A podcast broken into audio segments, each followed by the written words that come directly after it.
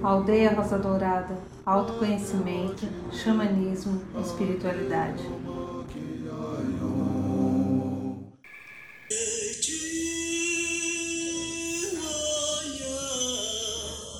Sente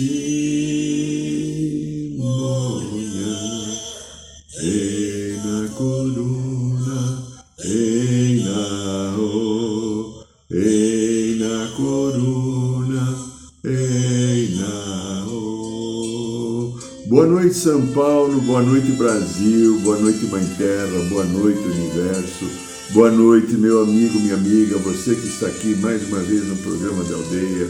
Agradeço e abençoe a tua presença e estamos aqui de novo para realizar mais um trabalho com as bênçãos divinas e com o nosso desejo no coração de trazer alguma coisa que possa ajudar a reflexão, ao entendimento e uma melhoria da nossa vida.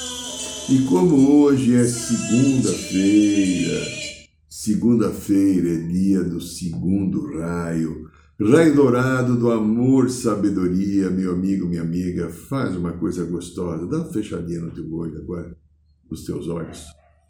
Inspire devagar e profundamente. E através do seu coração, que é onde a gente tem que ficar, que pode ser muito saudável agora, vamos nos sintonizando com a energia do segundo raio, o raio dourado, amor, sabedoria. E pedindo ao querido mestre Confúcio, aos queridos arcanjos Jofiel e Constância, através do nosso coração, que possam dispensar agora a energia dourada, o amor, sabedoria, energia do segundo raio, que ele venha nos envolver, todo o campo áurico, todo o corpo mental, corpo emocional, corpo etérico, corpo físico, trazendo aqui ao nosso coração a força, o poder e a energia curativa do segundo raio dourado, amor, sabedoria, para que ele, em nosso coração, ajude-nos a fortalecer a nossa fé, os nossos caminhos de luz, o nosso entendimento do nosso processo de vida e necessária transformação para atingirmos a plenitude do ser divino que eu sou vivendo uma experiência humana. Aqui quem fala é Irineu de Liberali e é uma alegria tê-los aqui novamente, mais uma vez no programa da aldeia. Agora passamos aqui no Brasil por um momento. Não terminou tudo, mas muita coisa já acontecendo. E nós entramos agora na Copa do Mundo. Quiçá, como torcedor, eu amo futebol, né? Todo mundo que me conhece sabe quanto eu gosto de futebol. Pode ser um defeito grave, mas eu gosto desse meu defeito porque eu gosto de futebol. Quem sabe o futebol traga a todos nós do Brasil uma reflexão maior sobre a pátria, sobre as coisas que acontecem, como a palavra do Cristo Sagrado Nada acontece por acaso, não cai uma folha de uma árvore sem que meu pai queira. Devido a situações políticas, muitos ainda estão insatisfeitos. E eu fiquei muitas vezes insatisfeito também. E vivo insatisfeito também de ver que, infelizmente, o karma coletivo do Brasil acaba sempre levando a postos de comando pessoas que não estão engajadas, às vezes, com o bem comum, mas estão engajadas apenas com seus processos pessoais de ego, processos pessoais de clãs, de grupos e de ideologias. E o mundo, o planeta, o Brasil, só encontrará esse equilíbrio quando os seres humanos vibrarem na faixa de um bem comum. O bem comum não envolve o meu time de futebol, o meu partido político, a minha raça, a minha cor de pele ou a minha carequice. O bem comum envolve algo que todos têm que se beneficiar. Não estamos maduros ainda para isso, mas precisamos caminhar para isso. Muito bem. Tudo isso que está acontecendo no nosso país, que eu assisto quase que de camarote, sendo um personagem dentro de tantos personagens, 8 bilhões de personagens que estão aqui, e por trabalhar com psique humana, por trabalhar com padrões emocionais, entendendo, por ter estudado e por ter intuído e pela ajuda espiritual, o que é um padrão emocional. E onde todas as nossas histórias começam, dentro de uma psique humana, dentro de um desenvolvimento de um caminho,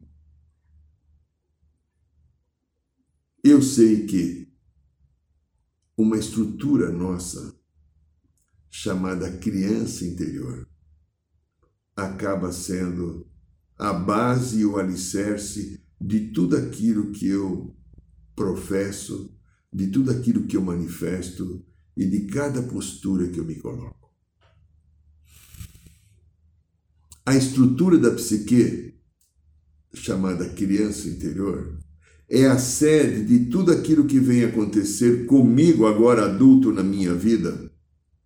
Porque eu escrevi um livro, é a propaganda do livro, Matrix Emocional aprendi na minha prática, depois que o xamanismo entrou no meu caminho, e com muita ajuda da corrente dos psicólogos e tantos seres queridos que acompanham nosso trabalho, citando dois, por exemplo, os queridos irmãos essênios e as queridas sacerdotisas de Avalon. Eu tenho aprendido muita coisa. Algumas dessas coisas eu consigo aproveitar para mim, para tentar melhorar, porque é duro melhorar eu sou osso duro, né? É, é, eu sou cristalizado, eu sou palmeirense, é, eu sou Jânio Quadro, né? Mas estou buscando a minha evolução porque eu trago um campo de consciência, como você, como todos. Nesse campo de consciência, existe, agora falando bem sério, sem a brincadeira que eu costumo fazer, nesse campo de consciência, eu trago as histórias pretéritas é, sabe? Duas vidas atrás, ou três, ou cinco, ou doze, ou vinte e sete, ou trinta e cinco, ou quarenta e duas, muitas vidas, a qual eu fui recalcitrante, a qual eu fui duro. Final de semana, fizemos o um curso de mesa radiônica e algumas pessoas que a gente estava lá ajudando a aprender a trabalhar com a mesa radiônica, as pessoas contam coisas tipo assim, ou aparecem coisas que a gente levanta ali na pesquisa memórias e consciências muito duras, que vivemos muito poder, que tivemos atuações muito cáusticas, muito é, difíceis em termos de observar-se a si mesmo, porque é como se fosse aquela brincadeira de um filme é, pronto para matar, né? E essas memórias duras recalcitrantes, por onde elas entram? Estou falando de memória do passado, pela minha criança interior. Para que uma memória dessa, veja só, eu tenho memória aqui em mim, eu posso ser a grande vítima. Eu posso ser o grande arrogante. Eu posso ser o dono da verdade. Será que o que eu estou falando, você se espelha um pouquinho? Eu posso ser aquele que duvida de tudo. Eu posso ser aquele que sou contrário a tudo. Eu posso ser aquele que não tenho nenhuma opinião porque eu tenho medo dar opinião porque alguém pode me massacrar. Eu posso ser aquele infeliz. Estou falando daquilo que são as dificuldades que eu tenho que enfrentar na minha trajetória pessoal, que pode ser a sua também. Tudo isso tem se manifestado porque a vida é uma continuidade. A vida não é uma coisa estanque, parada, estacionada. A vida é um processo contínuo de uma espiral evolutiva que vai saindo e vai subindo. Vai saindo de alguma plataforma, alguma base e vai subindo para cima, buscando cada vez mais um caminho de compreensão. Tá, então veja só: se a vida é essa espiral evolutiva, tudo aquilo que veio, que é minha história, volta para mim para ser ressignificado, reciclado. E essa volta tem que entrar por algum lugar. Perguntei a alguém que respondi a alguém que me perguntou nesse final de semana no curso: como é que isso ocorre? Os machucados, as histórias não, não cumpridas, supridas, equilibradas, harmonizadas, perdoadas ou amadas, elas têm que ter um caminho de entrada na nossa psique. E aí então eu escolhi a mamãe e o papai que iriam trazer os desafios e as dificuldades. Os desafios e as dificuldades. Não me dando, às vezes, o amor que eu gostaria, não me dando o apoio que eu gostaria, não me dando a nutrição que eu gostaria, sendo críticos comigo, sendo, às vezes, displicente nos tratos, não me nutrindo amorosamente de uma maneira que eu me sentisse confortável rejeitando às vezes a minha criatividade ou a minha espontaneidade, devido às vezes processos rígidos de educação que eles tiveram. E aí eu vou formando a minha personalidade com esses defeitos que a criança tem. E nessa personalidade, com os defeitos que essas crianças têm, venham e entram as histórias do meu passado para serem curadas. Mas o que eu quero ressaltar aqui hoje, aqui, principalmente, o que eu tenho visto aí, é, as personalidades sim, mas. Então, o sim, mas. Quanta gente são sim, mas? São aquelas pessoas que. Aqui no consultório aparece um monte de gente sim, mas. É. A pessoa traz algo para você, você tecnicamente faz uma explicação do funcionamento daquilo, ela concorda, mas discorda. o sim, mas. É, quantas pessoas mas? E nós estamos vendo isso acontecendo agora na nossa sociedade, o sim mas. Grande parte desses que estão na rua ainda protestando, vivendo as suas histórias de não aceitação da lei que comanda a estrutura de uma constituição e de um país, são os famosos sim mas. É, sim mas. Sim, mas não. Mas, não, mas está errado. É, sim, ganhou, mas não pode levar.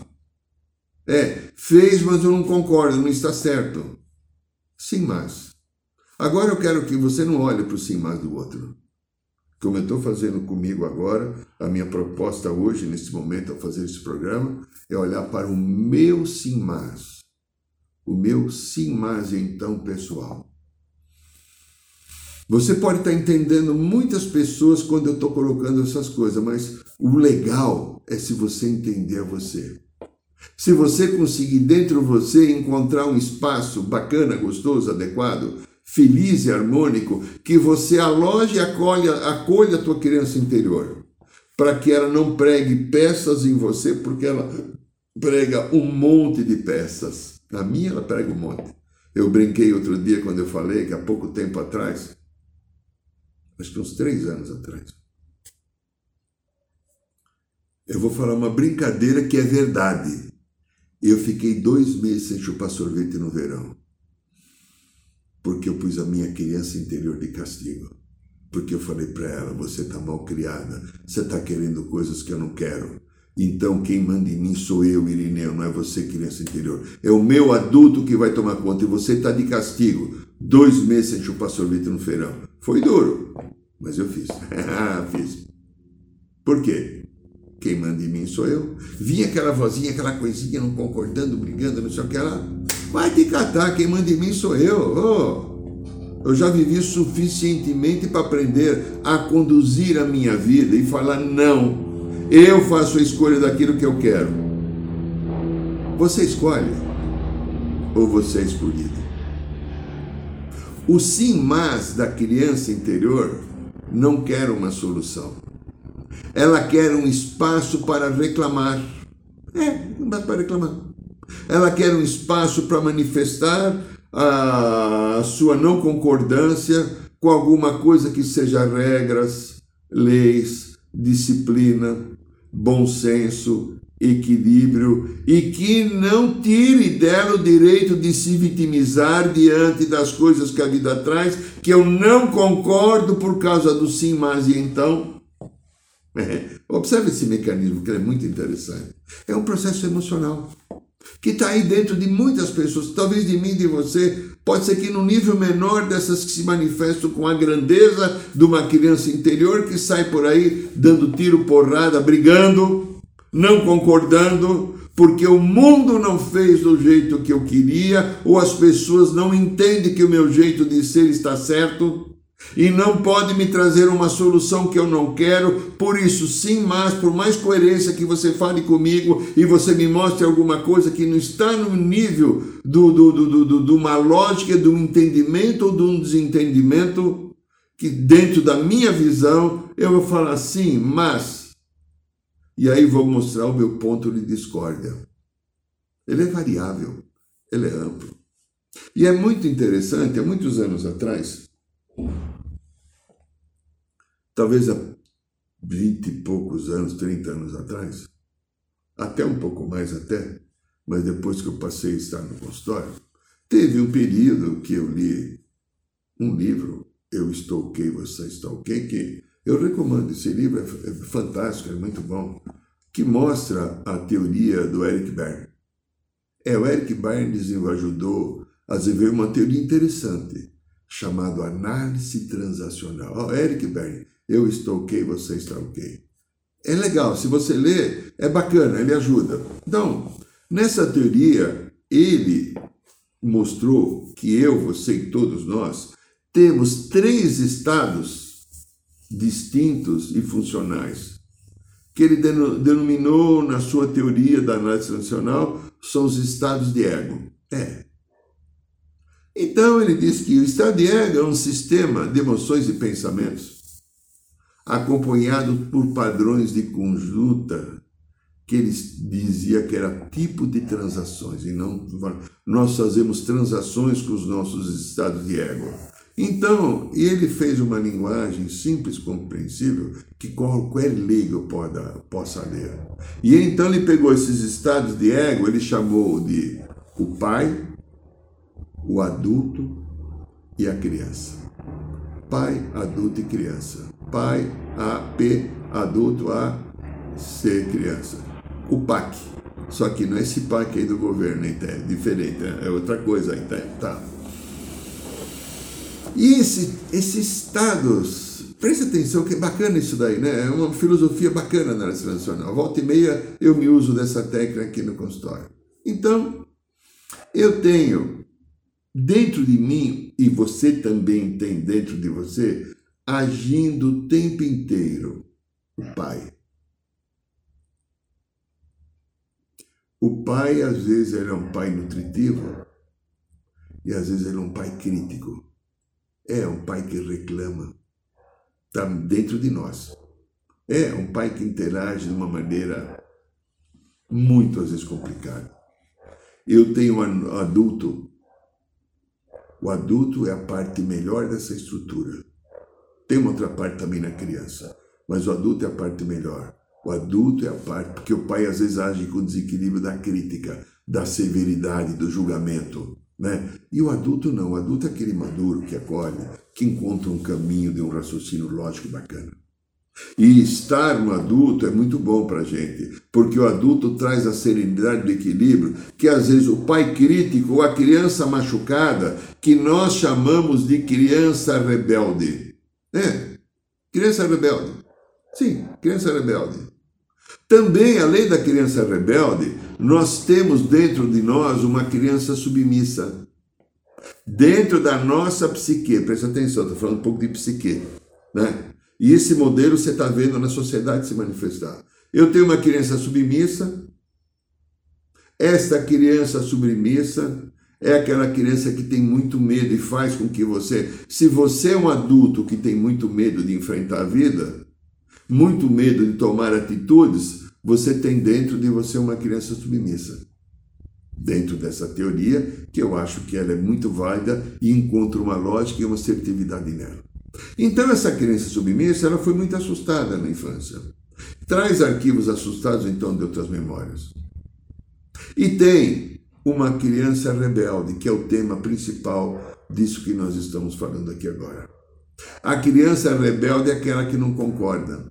A criança rebelde, aquela que está dentro de um adulto que está sempre do contra.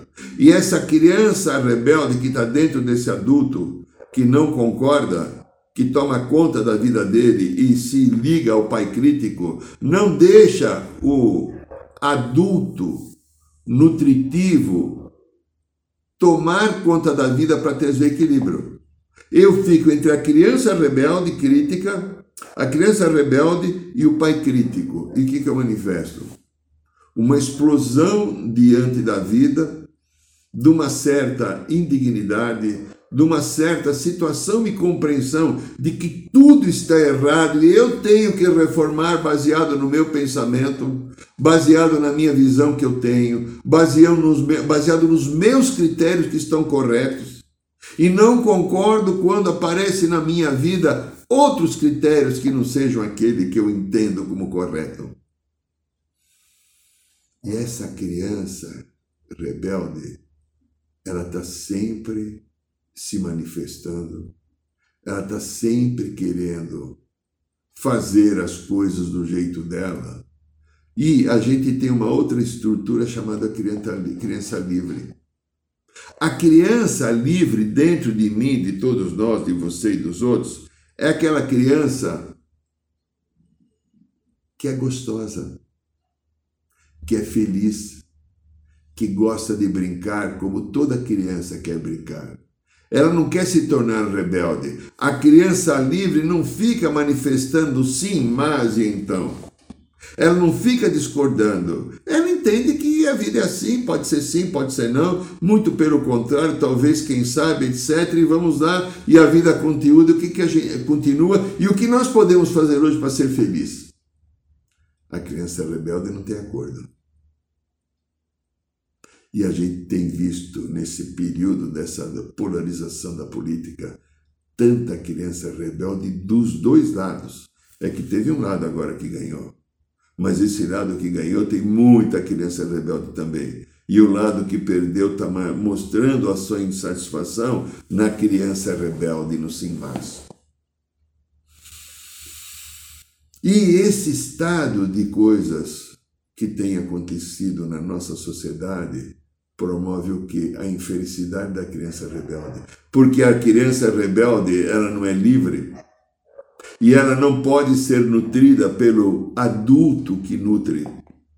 Porque ela tem também dentro dela um pai crítico. Que então, será que eu estou chacoalhando muita coisa aí?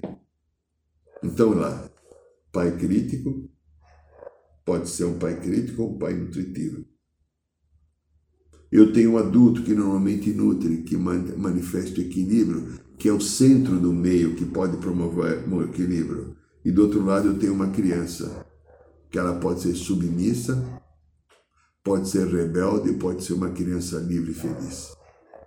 Só quem está vivendo esse processo da criança rebelde ou submissa não consegue ser a criança feliz. E o que faz? Estraga a vida do adulto. E aí entra toda aquela outra coisa, que quando o Bernie, eh, o Bernie e o Eccleston que fizeram né, a teoria da nação nacional, é o outro lembrei o nome, o e, faz tempo que eu não... O Eccleston, Bernie, Eric Bernie e o Eccleston. Eles criaram a nação nacional. Naquele tempo não se falava ainda de memórias e consciências de vidas passadas. Porém, hoje nós sabemos que as memórias e consciências de vidas passadas entram em nós através da minha criança machucada. Entra em nós através desse processo. E o que promove em mim? De sabores, confrontos, enfrentamentos, infelicidade. Olha aí você, que querido, querida, olha para a tua estrutura emocional.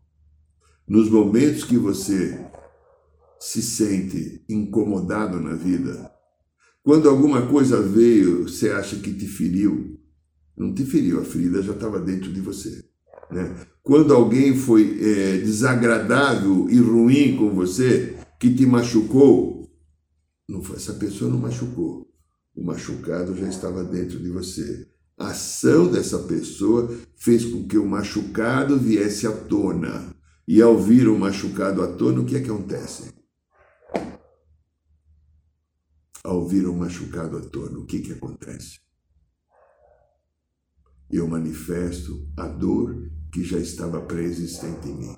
Lembra hoje, se você quiser mudar de plano de saúde, eles vão perguntar, fazer um questionário sobre doenças pré-existentes. E se tiver doenças pré-existentes, você vai ter que ficar com algumas coisas um, um ano de quarentena sem poder usar o plano de saúde. Porque você está na visão deles, que são seguradoras, né? Que eles não fazem um plano de saúde, na minha opinião, para te ajudar. Eles fazem um plano de saúde para você ganhar dinheiro em cima de você. Porque a tudo é finalidade mercantilista, né? Tá, tem, o lucro é necessário por cada coisa. Só que eu acho, no meu ponto de vista, que deve estar errado, então não confie que eu falo, mas que esse sistema existe de uma maneira cruel. Só para, e a legislação também eu acho que é cruel, só para beneficiar o sistema que está no poder.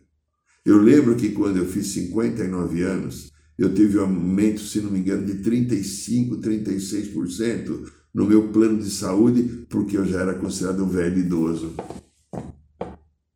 Então, quando você vai diminuindo o teu trabalho, você vai pagando menos, você vai tendo menos força de realizar e concretizar coisas de matéria, felizmente para mim ainda não, né? Você é multado por ter completado os 59 anos e você tem que dispor de um capital maior quando você passa a ganhar menos ou está se aposentando e vai diminuir o salário. Essa é a justiça que a nossa sociedade impõe para cada um de nós outros, porque esse é um sistema que está totalmente fora da casinha, desrespeitando a vida, desrespeitando o patrimônio humano, desrespeitando o ser divino que cada um de nós somos em nome simplesmente de um negócio lucrativo. Talvez eu não esteja mais aqui, mas no futuro próximo isso acaba. Pode ter certeza.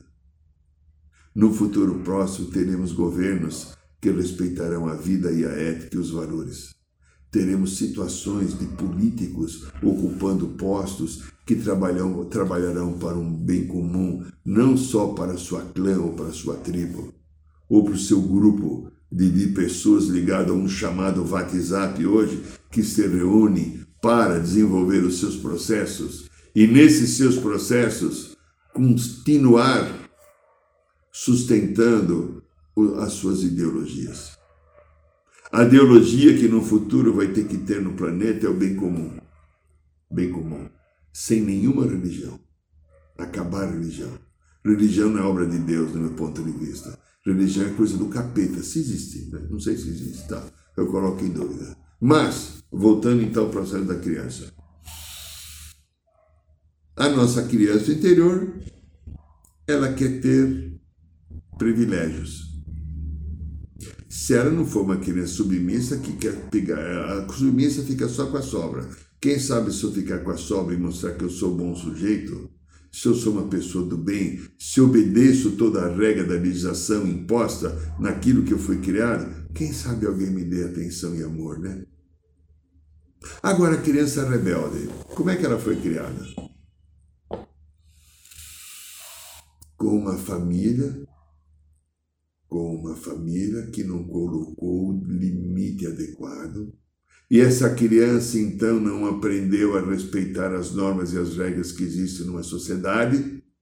E ela cresceu acreditando que merecia ou podia mais do que o outro. Não tanto quanto o outro, mais do que o outro. Ela se acha diferenciada, talvez injustiçada pela vida que coloca leis e limites para ela e como ela vai agir na sociedade? Sim, mas ela vai agir não concordando. Ela vai agir tentando quebrar as regras. Ela vai agir tentando encontrar caminhos diferenciados que façam com que ela se tente se sentir dentro de um poder e nenhum outro poder fora pode existir que não seja conforme eu acho. Nenhum outro poder pode existir que não seja da maneira que eu quero, nenhum poder pode existir se não for aquele poder como eu entendo correto. Então veja, na nossa sociedade nós temos muitas dessas estruturas acontecendo. Na nossa sociedade nós vemos muitas situações que se manifestam em empresas, que se manifestam em governos, que se manifestam em templos e igrejas, que se manifestam nas mídias sociais. Pessoas que colocam o ego de uma criança machucada e colocam o ego com uma força, com, às vezes até com ferocidade. Lembra de, um, de uma história muito interessante que aconteceu na Copa, acho que de. Deixa eu ver, foi Copa da França, foi acho que em 98. O nosso querido Lobo Zagallo, né? Jorge Lobo, se não me engano, Messias, eu não lembro. Eu sei que é Jorge Lobo Zagallo, não lembro mais o nome inteiro dele. Que foi, talvez, no Brasil, uma pessoa que eu respeito muito. E que foi tricampeão mundial com a seleção. Porque em 70 ele não era mais jogador, ele era técnico. E nós temos tricampeões mundiais no planeta Terra. Edson Arantes do Nascimento e Mário Jorge Lobo Zagallo. Mário Jorge Lobo Zagallo, agora lembrei. Só os dois. O Pelé, três vezes jogador, e o Zagallo, duas vezes técnico e uma vez treinador do grupo de 70. Lembrando, quem gosta de futebol, de esportes, depois ele foi dirigir a seleção em 74. Claro que perdeu. E depois, junto com o Parreira, ele estava dirigindo a Copa do Mundo de 90, acho que 70, 98, se não me engano, né? Que o Brasil perdeu na França, que teve aquele processo com o Ronaldinho, o Ronaldo Fenômeno, que ele ficou, ele teve alguma convulsão à noite e tal. E ele foi criticado aquele tempo inteiro. Na véspera da Copa, na pena, antivéspera, tá? acho que foi dois dias antes, se não me engano, ele deu, ele colocou a cara na frente da câmera e falou: Vocês vão ter que me engolir! Esse vídeo circulou por aí. Com todo o respeito que eu tenho por uma pessoa maravilhosa, eu acho. Já está bem velhinho, já está com mais de 90 anos, com dificuldade de se locomover, tudo mais uma pessoa respeitável porque dedicou a vida a um esporte e conseguiu ter muitos, muitas vitórias e sucesso no esporte. Campeão mundial três vezes, vice-campeão tal. Mas vocês tão, vão ter que me engolir. Ali era a criança interior dele se manifestando. Chateada, magoada por se sentir rejeitado, criticado, não aceitando a crítica. Como tantos nós fazemos isso?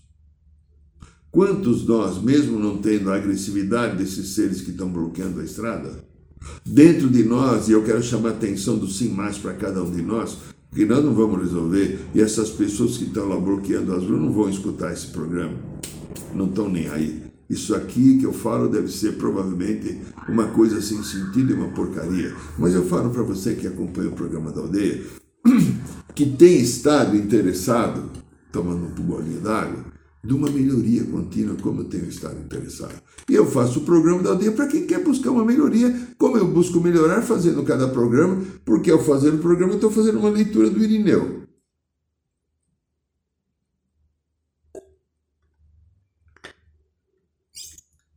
Na busca dessa melhoria contínua que nós estamos tentando atuar e desenvolver caminhos, eu encontro esse impedimento dessa criança.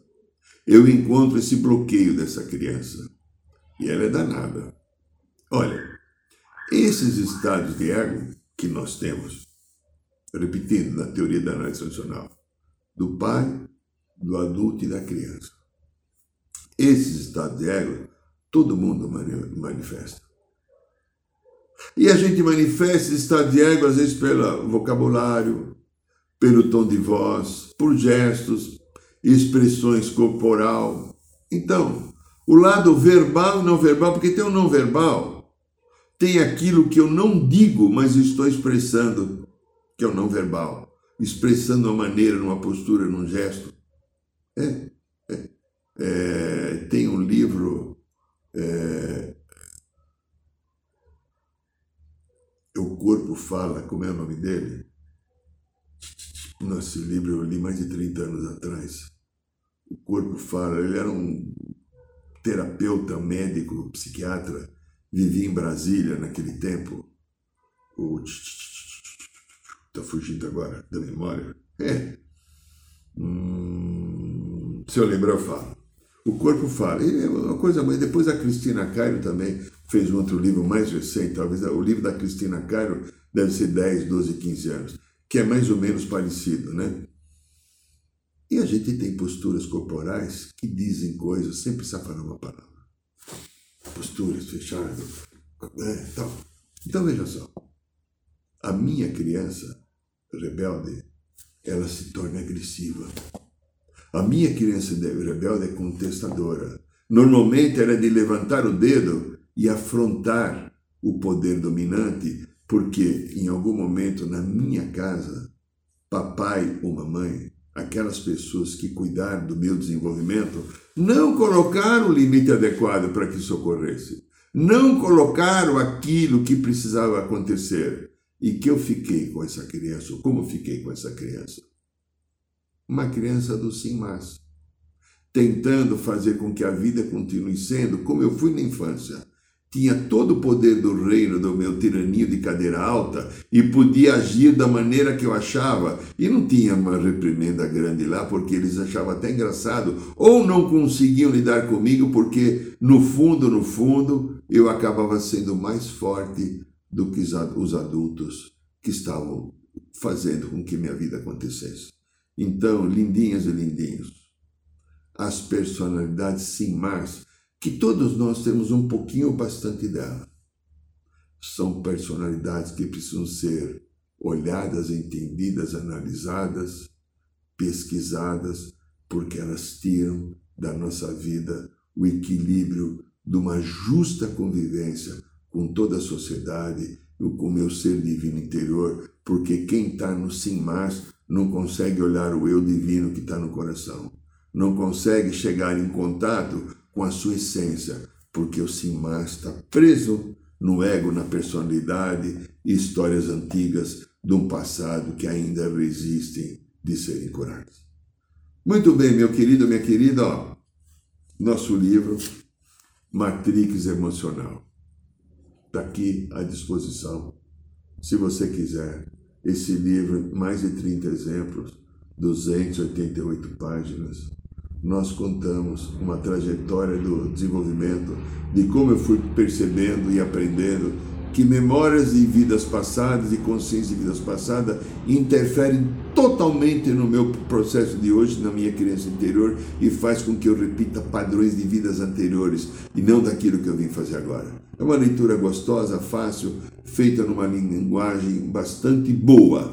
E se você quiser esse livro, ele custa R$ 49,90. Você faz o pedido aí pelo site que está aí, pelo e-mail que está aí, e em cinco dias a gente explica como faz o pagamento e em cinco dias ele chega nas suas mãos, na sua casa, pelo correio, a média que o correio, que ele vai, ele vai sendo entregue é, por franquia registrada. Né? Então, tá bom.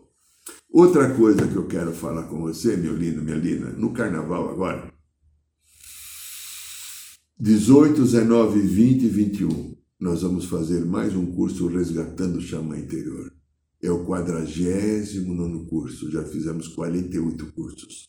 Nesse curso você vai entrar, entender, conhecer os quatro caminhos do xamã, as quatro direções, os elementais. Você vai receber teu cachimbo sagrado, você vai receber tua maraca, você vai conhecer tua erva de poder, teu animal de poder, teu mestre xamã, vai tomar banho de cachoeira numa iniciação maravilhosa com o povo vermelho. Você vai participar do ritual da ayahuasca, mas principalmente o nosso curso, resgatando o xamã interior, o xamã interior é o caminho do coração, é o caminho do nosso eu superior. Se você sentir, dá uma entradinha no site, se você sentir chamado, olha lá, passe o e-mail. Lá tem preços, valores, os quatro dias de carnaval. Você vai almoçar, toma café da manhã, vai jantar, vai dormir, toma banho e vai se emocionar muito, porque o, o curso te leva a um caminho novo que é dentro de você do coração, ok? Se tiver interesse, passe um e-mail, eu te oriento como fazer a inscrição. E toda quinta-feira nós temos no bairro de Piranga a nossa roda de cura xamânica. É só ir lá, está lá no, no, no site e você vê, você pode ir lá conosco. Eu agradeço a sua atenção e seu carinho e desejo a você uma semana de paz, de luz e de harmonia. Boa noite, São Paulo. Boa noite, Brasil. Boa noite, Mãe Terra. Boa noite, Universo.